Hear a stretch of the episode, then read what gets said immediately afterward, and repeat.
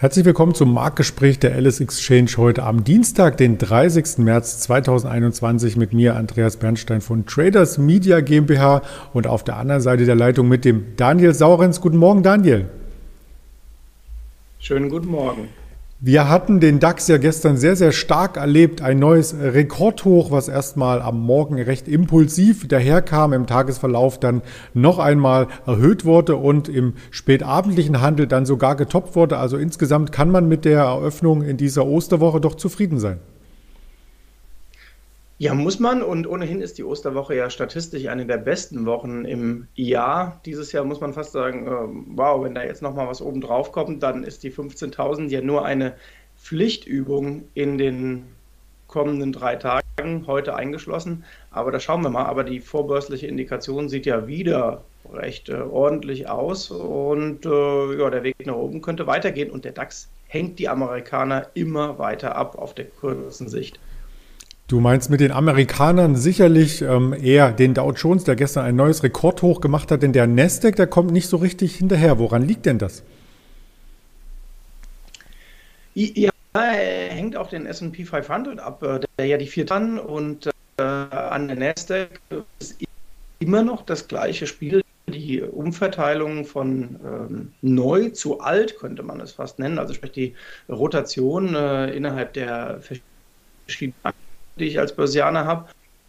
Und äh, Tech ist nicht so richtig sexy. Auch gestern mal geguckt, eine Aktie wie Zoom äh, dümpelt vor sich hin. Äh, ich war jüngst mal am Flughafen und da habe ich gesehen, da ist eigentlich alles plak äh, plakatiert mit Zoom, riesen Werbekampagne. Jeder nutzt ja auch diesen Dienst. Normalerweise müsste man sagen, ähm, jetzt gibt es so eine zweite Welle auch für die Aktie. Das heißt, äh, dass die wieder Fahrt aufnimmt Richtung Rekordhoch. Da tut sich nicht besonders viel. Bei den Fangaktien ist nicht so richtig viel am Start und deswegen hängt die Nasdaq am meisten hinter. Der Gesamtmarkt, äh, wie ich schon skizzierte, mit dem Dow Jones und S&P trotzdem stark. Das liegt auch ein bisschen an dem Geldregen von Joe Biden, wo ich gelesen hatte, dass einige derjenigen, die Schecks bekommen, das in den Aktienmarkt investieren möchten. Genau, das ist im Grunde das gleiche wie bei den äh, Schecks, die es rund um äh, Corona bis jetzt schon gab. Da sagen ja Erhebungen 35 bis 40 Prozent dessen, was es dort, ja, wie soll man es nennen, ist es Bürgergeld, Helikoptergeld, Blankoschecks für alle. Also es kriegt ja im Grunde fast jeder was. Und natürlich, äh, das weiß man, die Konsumquote ist ja nicht bei jedem in der Bevölkerung gleich hoch. Die einen geben alles aus für wirklich täglichen Konsum, andere haben ohnehin genug und da kommt das Geld obendrauf und die sagen, ja, bevor es irgendwie untätig auf dem Girokonto, ich weiß gar nicht, haben Amerikaner Girokonten?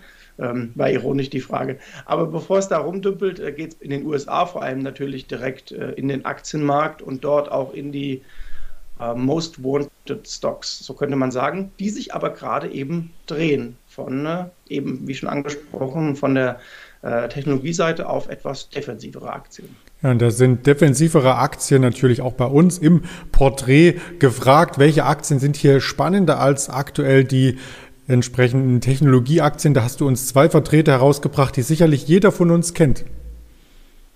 Genau, ich habe mal zwei rausgepickt. Ich hätte das noch ergänzen können, beispielsweise um eine Danone, die so äh, langsam etwas Rückenwind bekommt. Man hätte auch Titel wie Unilever dazu nehmen können. Ich habe mich mal fokussiert auf Coca-Cola und auf McDonald's. Die haben wir auch bei uns im Markenwertportfolio seit einigen äh, Monaten drin und die springen gerade sehr schön an, weil eben Investoren sagen, Mensch, da habe ich Titel, äh, die zahlen sogar eine Dividende. Jetzt haben wir Technologie wirklich noch und nöcher gespielt im Jahr 2020, vielleicht auch partiell überzogen in der äh, Performance. Und hier hat man Titel, die ganz klar zurückgeblieben waren, ähm, die noch nicht auf neuen Rekordhochs notierten und die ja auch von der Wiedereröffnungsperspektive vielleicht nicht nur in den USA, sondern weltweit profitieren. Klar, wenn McDonald's wieder aufhat, dann wird mehr gegessen, wenn wieder Festivals stattfinden, wenn wieder Veranstaltungen ähm, da sind, wenn Restaurants aufhaben, dann kommt das auch Coca-Cola zugute. Und deswegen, die Titel hatten Nachholbedarf und den ja, heben sie jetzt ganz schön ordentlich, muss man sagen.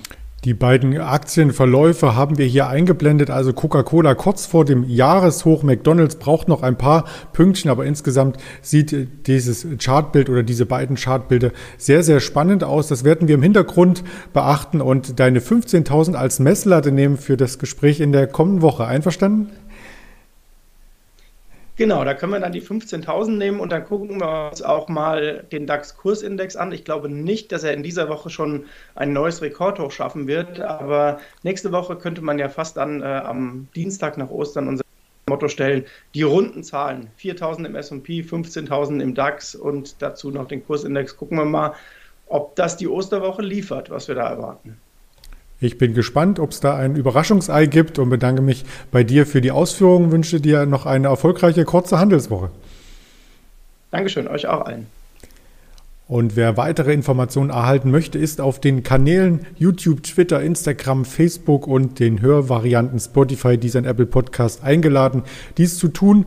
Bis dahin wünsche ich Ihnen natürlich auch viel Erfolg an der Börse. Bleiben Sie vor allem gesund. Ihr Andreas Bernstein von Traders Media GmbH zusammen mit der Alice Exchange.